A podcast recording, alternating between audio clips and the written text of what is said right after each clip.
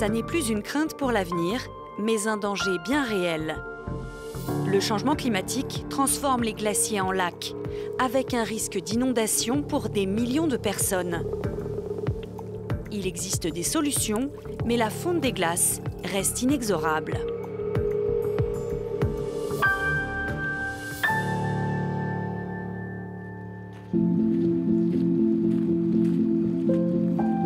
The warming of the climate has clearly led to a melting of glaciers in the Alps. And what they leave behind is essentially water and, in many cases, lakes such as the ones here. We started by creating an inventory of lakes that formed in the Swiss Alps uh, due to glacier retreat and climate change since the Little Ice Age in 1850. Uh, since then, we identified almost 1,200 lakes that formed. These lakes are evidence of the changing climate. Today we are here to collect ground measurements, for example, of the color of the reflection of this lake. We also have uh, temperature sensors in the center of the lake, which we use to observe how the vertical differences in temperatures develop over the year. Our idea is to map this globally with satellite imagery, also to investigate how the lakes evolve. For lakes that uh, form in, in previously glaciated areas, there's also sometimes a certain hazard potential. They can cause floodings. Lakes can be dammed either by rocks or by ice, where, where ice is the least stable because it can melt and disappear and in this way lead to a, a lake outburst. En 2018, euh, il y a eu une énorme quantité d'eau qui causait des, inondations euh, en la partie arrière du, village. hein. Tout se passait très vite. hein. On a dû évacuer les, les gens. Ici, on est à un contrepas du glacier de la plaine morte dans les Alpes. On a le lac qui se remplit, se reconstitue avec la fonte de neige et puis euh, un certain niveau, à partir euh, d'un niveau de, plus de 1 million de litres cubiques d'eau, ça pousse, ça pousse, le lac peut se vider. Après 2018, euh, on a construit un canal de détente l'eau peut sortir euh, plus tôt à, un certain niveau critique pour euh, éviter que toute l'eau se vide dans un seul coup.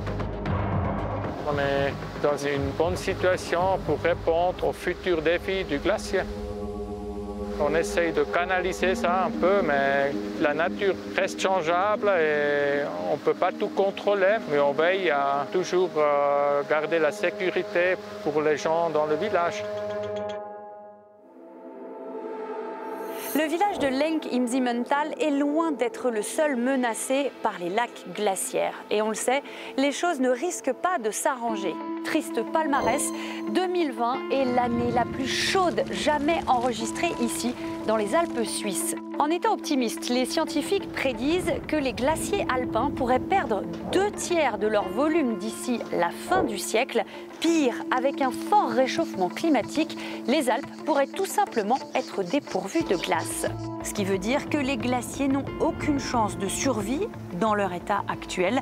Des masses de glace en soins palliatifs que certains voudraient sauver à n'importe quel prix.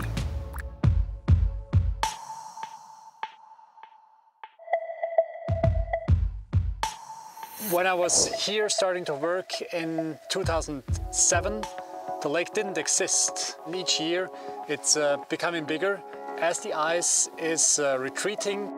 If we lose six meters to eight meters every year, uh, this means that at pl- this place where we are now, uh, we're going to sit in the lake within um, five to ten years. Today we came to Rhone Glacier for installing some stations that are uh, doing real-time monitoring of the ice melt. Behind us we see these um, white blankets that are put on the ice by the people that operate this artificial ice cave to maintain this tourist attraction. It's a synthetic material. The color is white and therefore a, lot of the, the sunlight is reflected back into the atmosphere. There's the cold ice and on top there's the warm air. So it's just insulating um, the glacier from the warm air. This is actually very efficient. Beneath these blankets we have something like um, 50 to 60% less melting. It's a lot of effort and it's also a lot of costs.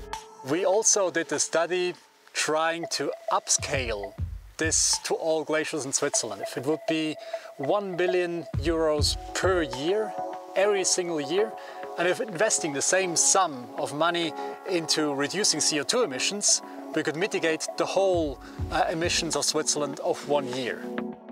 So these measures are really locally efficient, but they're not made and they've never meant to save the glaciers as a whole. With that, we cannot battle against climate change. To battle against climate change and all the effects, there's just one way. We just need to reduce CO2 emissions and therefore protect climate.